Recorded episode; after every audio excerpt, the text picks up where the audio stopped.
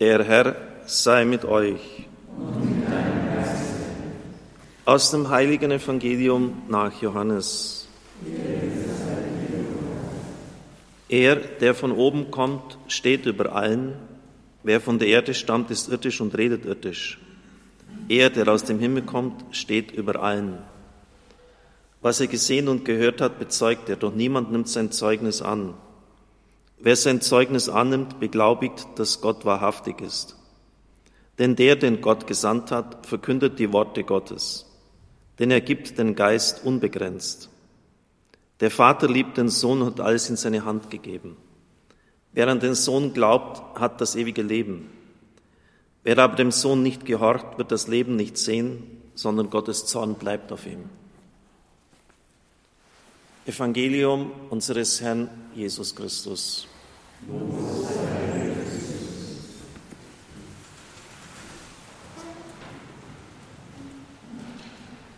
Liebe Mitfeiernde, liebe Brüder und Schwestern im Herrn, der Josefstag, der 19. März, war in diesem Jahr für mich etwas Besonderes. Auf Einladung des Priors der Kartause Marienau durfte ich dort in der Nähe von Memmingen, gar nicht so weit weg von uns, von Balderschwang. Er hat mir auch die Klausur gezeigt, den ganzen Innenbereich.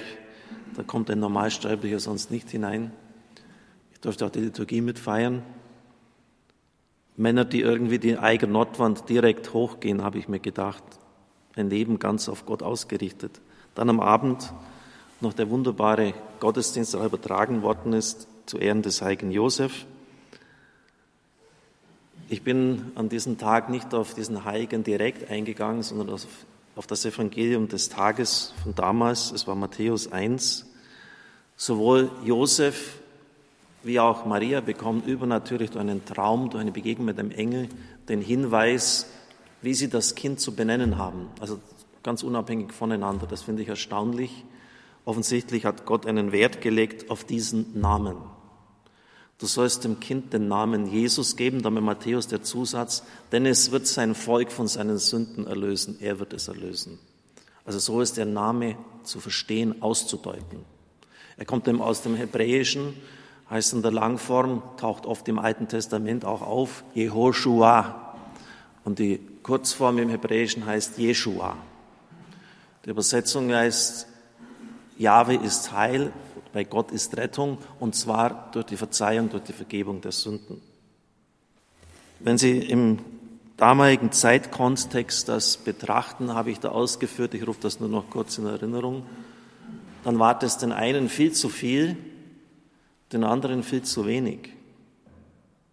Den einen war es zu viel, denn wer Sünden vergeben kann, wer diese heilende und rettende Macht Gottes hat, steht auf der Ebene Gottes. Und deshalb ist es Blasphemie, wenn er sagt, äh, er kann Sünden vergeben. Sie wissen ja, es gibt ja mehrere Geschichten im Neuen Testament, wo das vorkommt. Und die Pharisäer ärgern sich darüber, weil Jesus damit in die Souveränitätsrechte Gottes eingreift, nach damaligem Verständnis. Und den anderen war es zu wenig. Sie müssen wissen, dass die meisten Menschen damals in drückender Armut gelebt haben, etwa 90 Prozent nimmt man an, niedergedrückt durch schwere Steuern und Abgaben. Und es ist klar, was sich die ersehnt haben, zumal sie ja von ihrer geschichtlichen Erinnerung her immer wieder die Macht Gottes erlebt haben, der eingegriffen hat in die Geschichte des Volkes und sie herausgeführt hat aus Not und Bedrängnis. Sie erhofften sich die Freiheit. Das davidische Reich sollte wieder erstehen, aufgerichtet werden, die Fremdherrschaft abgeschüttelt werden. Und ihnen war das einfach zu wenig, nur von Sünden erlöst zu werden. Sie wollten in ihrer konkreten Not und Bedürftigkeit unterstützt werden, dass der Messias auf politischer Ebene tätig wird und die lang ersehnte Freiheit herstellt und damit auch wieder einen gewissen Wohlstand im Volk, dass die Leute wieder von ihren eigenen Produkten, die sie herstellen, Wein und Öl und Oliven, leben können. Zu viel, zu wenig. Es ist der Streit um die Messianität Jesu. Wie ist die richtig zu verstehen? Und vor diesem Hintergrund verstehen Sie dann auch die Geschichte und können sie deuten. Da taucht das nämlich genau wieder auf, als das Dach abgedeckt wird und der Gelähmte auf Stricken heruntergelassen wird, vor die Füße Jesu hingelegt wird und der sagt dann, deine Sünden sind dir vergeben. Das wollten wir eigentlich gar nicht. Sünden, was ist das? Macht den gesund. Also auch hier genau dieses, dieser Wunsch, äh, es soll konkret, es soll leibhaftig wirken und, und nicht irgendwie rein geistig sein. Sündenvergebung ja ganz nett, aber der Mann will geheilt werden. Und die Pharisäer ärgern sich, weil er das gewagt hat zu sagen, deine Sünden sind dir vergeben. Weil es, wie schon gesagt, ein Eingriff in die Souveränitätsrechte Gottes ist. Er stellt sich damit auf die Ebene Gottes. Ich hatte eigentlich für diesen Tag, wenn ich immer ein paar Tage frei habe nach den Festtagen, bereite ich mich in Gedanken schon vor auf die Predigten, die anstehen, eine Predigt vorbereitet. Aber dann ist mir ein interessanter Text in die Hand gekommen. Da geht es auch um die Macht des Namens Jesu, den ich Ihnen jetzt dann vorlesen darf, weil er auch aktuell ist im Hinblick auf die Pandemie. Überall in der Apostelgeschichte zunächst noch auch diesen theologischen Hinweis finden Sie die Bedeutung des Namens Jesu. Apostelgeschichte 3. Da ist ein Gelähmter an der schönen Pforte. Petrus sagt, ich kann dir Gold und Silber nicht geben, aber was ich habe, das gebe ich dir. Im Namen Jesu Christi des Nazaräers steh auf und geh umher. Im Namen Jesu. Die Apostel wirken immer im Namen Jesu. Das ist ein Unterschied, wenn Sie die Heilung von Jesus betrachten. Ich will es, sei rein beim Aussätzigen göttlich befehlendes Ich, auch wieder auf der Ebene Gottes. Er beruft sich nicht auf Gott, sondern nur auf sich selbst. Aufgrund des Glaubens an seinen Namen hat dieser Name den Mann geheilt, den ihr hier seht. Ihr alle und das ganze Volk Israel soll wissen, im Namen Jesu Christi des Nazareas, den ihr gekreuzigt und den Gott von den Toten auferweckt hat, steht dieser Mann gesund vor euch. In keinem anderen Namen ist das Heil zu finden. Denn es ist uns Menschen kein anderer Name unter dem Himmel gegeben, durch den wir gerettet werden sollen. Also ich glaube, das ist, ist wirklich nicht nur eine Stelle, sondern mehr als deutlich. Die Bibelgelehrten nehmen an, dass es vielleicht sogar der älteste Text des Neuen Testamentes ist, der Philipper-Hymnus, Philipper 2, 5 bis 11. Und im Mittelpunkt dieses Hymnus, er dürfte in den 40er Jahren des ersten Jahrhunderts geschrieben worden sein, heißt es, er hat ihm den Namen gegeben, der alle Namen überragt damit vor dem Namen Jesu alle Mächte im Himmel, auf der Erde und unter der Erde, also die unterirdischen, so haben wir es wörtlich übersetzt aus dem Griechischen, ihre Knie beugen. Vor dem Namen Jesu müssen alle Mächte, egal wo sie angesiedelt sind, oben auf der Erde oder unten, ihre Knie beugen. Und jede Zunge muss bekennen, Jesus Christus ist der Herr. Das ist das Spitzenbekenntnis des Neuen Testamentes. Das meint, Jesus ist der Kyrios, er ist der erhöhte Herr das war im Alten Testament die Bezeichnung auch für Gott. Oder im äh, Kolosserbrief, alles, was ihr in Worten und Werken tut, geschehe im Namen Jesu des Herrn. Im Namen Jesu. Johannes 14, 13. Alles, worum ihr den Vater in meinem Namen bitten werdet, wird er euch geben. Wie schon angekündigt, dazu eine eindrückliche Geschichte aus dem Büchlein, das mir jemand zugeschickt hat. Wunder durch den heiligen Namen Jesus, 2016 herausgekommen im Danielis Verlag, wird beim Hörerservice deponiert, wie Sie das bestellen können. Und zwar ging es um die Pest in Lissabon im Jahr 1432. Pater Paul Sullivan, ein Ire, er starb 1958, hat viele Jahrzehnte in Portugal gelebt und ein segensreiches Schriftenapostolat entfaltet. Und er hat aus historischen Quellen genau recherchiert und veröffentlicht, was damals geschehen ist. Ich lese es Ihnen vor. Es brach eine verheerende Pestepidemie in Lissabon aus. Wer konnte, floh aus der Stadt. Dadurch wurde die Seuche in alle noch so entlegenen Gegenden Portugals getragen. Tausende von Männern Frauen und Kindern aus allen Gesellschaftsgeschichten wurden von dieser grausamen Krankheit hinweggefegt.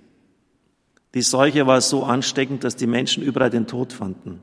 Während des Essens, auf den Straßen, in ihren Häusern, in den Läden, auf den Marktplätzen, in den Kirchen. Um mit den Worten der Historiker zu sprechen, Die Pest sprang wie ein Blitz von einem Menschen auf den anderen über, beziehungsweise von einem Mantel, einem Hut oder einem anderen Kleidungsstück eines mit der Pest Infizierten. Priester, Ärzte und Krankenschwestern wurden in so großer Zahl dahingerafft, dass viele Leichen unbestattet auf den Straßen liegen blieben, wo die Hunde das Blut aufleckten und ihre Hunger an ihnen stillten. So wurden auch die Tiere mit dieser furchtbaren Krankheit infiziert und verbreiteten sie noch weiter unter dem unglücklichen Volk. Der ehrwürdige Bischof André Diaz, der im Kloster St. Dominikus lebte, gehörte zu denen, die den Sterbenden mit unermüdlichem Eifer beistanden. Dieser heilige Mann erkannte, dass die Epidemie weit davon entfernt war abzuklingen, sondern sie nahm täglich an Intensität zu. Nachdem er die Hoffnung auf menschliche Hilfe aufgegeben hatte, forderte er das unglückliche Volk auf, den Namen Jesus anzurufen. Wo immer die Krankheit am schlimmsten wütete, wurde der Bischof gesehen. Er bestimmte die Kranken und Sterbenden und auch alle, die noch nicht von der Seuche erfasst waren, immer wieder den Namen Jesus, Jesus zu beten. Nochmal die Bedeutung, Gott rettet. Jahwe hilft. Schreibt es auf Kärtchen, sagt er, und tragt diese Karten bei euch. Legt sie bei Nacht unter euer Kopfkissen. Hängt sie an eure Türen. Doch vor allem ruft beständig mit den Lippen und im Herzen diesen mächtigsten aller Namen an, im Herzen anrufen. Es ist ja keine Automatik, man, dass man es automatisch hersagt, das wird dann schon von sich aus, sondern das muss schon mit, mit, mit großem Vertrauen auf Gott ausgesprochen werden. Wie ein Engel des Friedens ging er umher und erfüllte die Kranken und Sterbenden mit Mut und Zuversicht.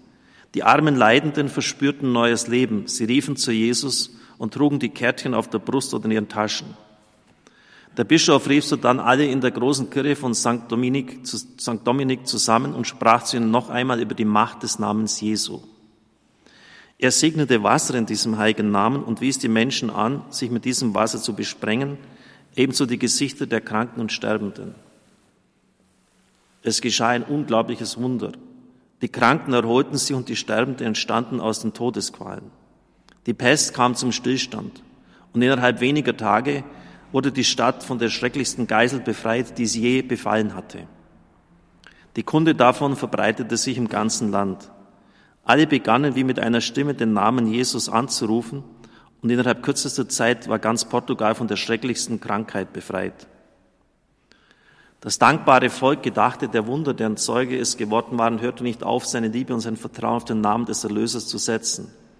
In all ihren Sorgen und Nöten, jeder Gefahr, bei jedem drohenden Unheil riefen die Menschen den Namen Jesus an. Man hat dann Bruderschaften gegründet, Prozessionen durchgeführt. Der größte Fluch, der dieses Land je getroffen hatte, verwandelte sich in einen großen Segen. Jahrhundertelang setzte man in Portugal großes Vertrauen auf den Namen Jesus. Dieses Beispiel machte Schule und verbreitete sich auch in Spanien, Frankreich und der ganzen Welt. Es ist wichtig, diese Dinge zu wissen, liebe Brüder und Schwestern im Herrn. Wer weiß, in welche Situation Sie oder ich noch einmal kommen und wo uns das dann vielleicht einfällt, dass wir das tun können. Wissen Sie, es sind eigentlich immer die gleichen Dinge. Beim Barmherzigkeitsrosenkranz, äh, der bei Radio Horeb gebetet wird, ist immer so ein Jingle, ein Trailer, der vorher läuft. Und da wird aus dem Tagebuch von Schwester Faustina zitiert, die Menschheit wird keinen Frieden finden, solange sie sich nicht an meine Barmherzigkeit wendet. Das ist eigentlich aus, aus einer anderen Facette von der Barmherzigkeit her gesehen genau das Gleiche. Es, da muss jeder spüren, was für ihn dran ist und wichtig ist. Ich bekomme ja in einer unglaublichen Vielfalt Zuschriften von unseren Zuhörerinnen und Zuhörern. Und da ist kürzlich von jemand, der auch offensichtlich ein freikirchlicher Christ eine entsprechende Erfahrung gemacht hatte.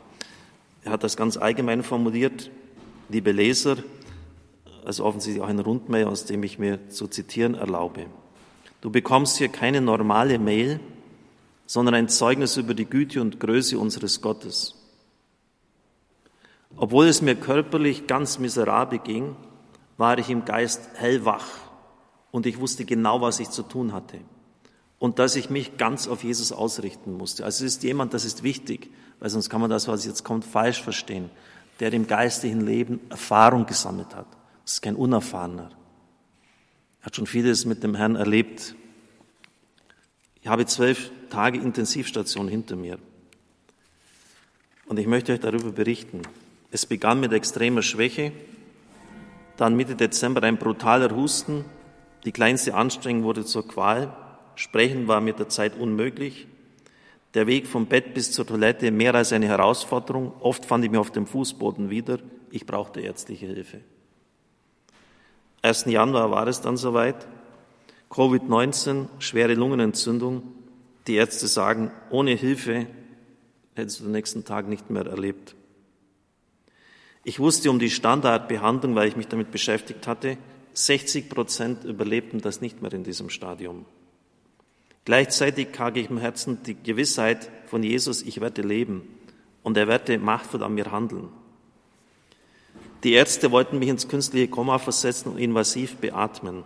Und sie haben ihn da sehr stark gedrängt und gesagt, sie spielen mit ihrem Leben, wenn sie das nicht tun. Aber er hat in seinem Herzen etwas anderes gespürt.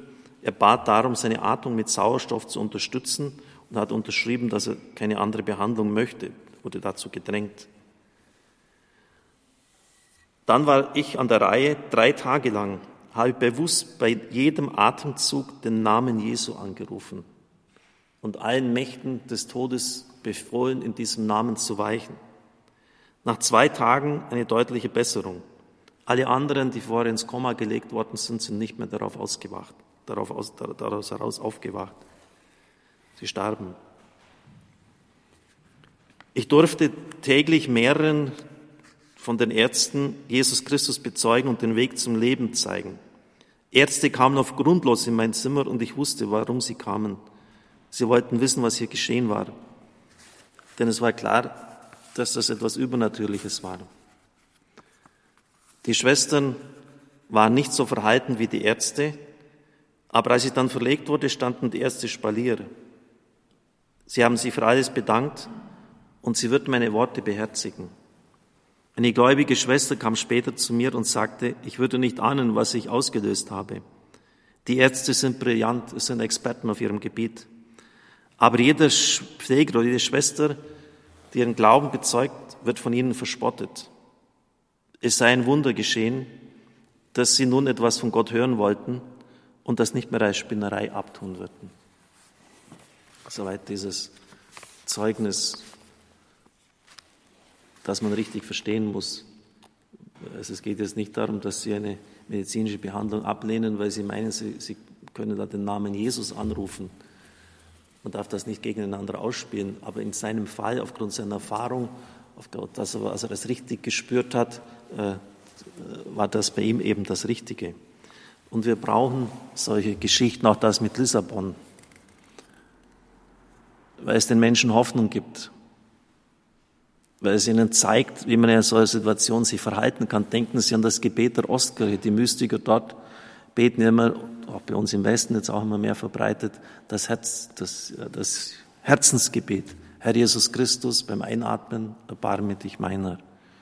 Mit Zusätzen kann man das versehen. Aber wieder, Herr Jesus Christus, erbarme dich meiner. Ich, ganz am Anfang, als ich in Balderschwang war, äh, habe ich mir verlaufen in den Bergen. Da oben ist eine riesige Fläche, das wird man von unten gar nicht vermuten. Und es wurde schon dunkel. Und äh, da sind ziemliche Löcher auch drin äh, im Gebirge, das ist nicht lustig. Und ich spürte, wie immer mehr Panik in mir aufkam. Äh, wenn sie da oben irgendwo reinfallen, die Bergwacht war dann schon bereit zum Ausrücken, wie ich später erfahren habe. Äh, und da war irgendwie klar, das Dümmste, was jetzt passieren kann, ist, wenn du in Panik kommst. Dann entscheidest du dich nicht mehr richtig und machst Fehler. Und dann einfach, Herr Jesus Christus, erbarme dich meinen. Mir fiel das einfach ein. Und darum, nochmals, so brauchen wir diese Geschichten. Herr Jesus Christus, erbarme dich meiner immer wieder. Und ob sie es glauben oder nicht, ähm, ich wurde innerlich ganz ruhig, ging den Weg. Das waren nur noch 200, 300 Meter und dann war eine äh, geteerte Straße, die vom Berg oben heruntergeführt hat oder eine geschotterte Straße, später dann geteert. Also die, das, das sind, die sind wichtig. Äh, und in der Not soll man daran denken, und, und, aber man muss diese Geschichten dazu kennen. Wunder durch den heiligen Namen Jesus. Amen.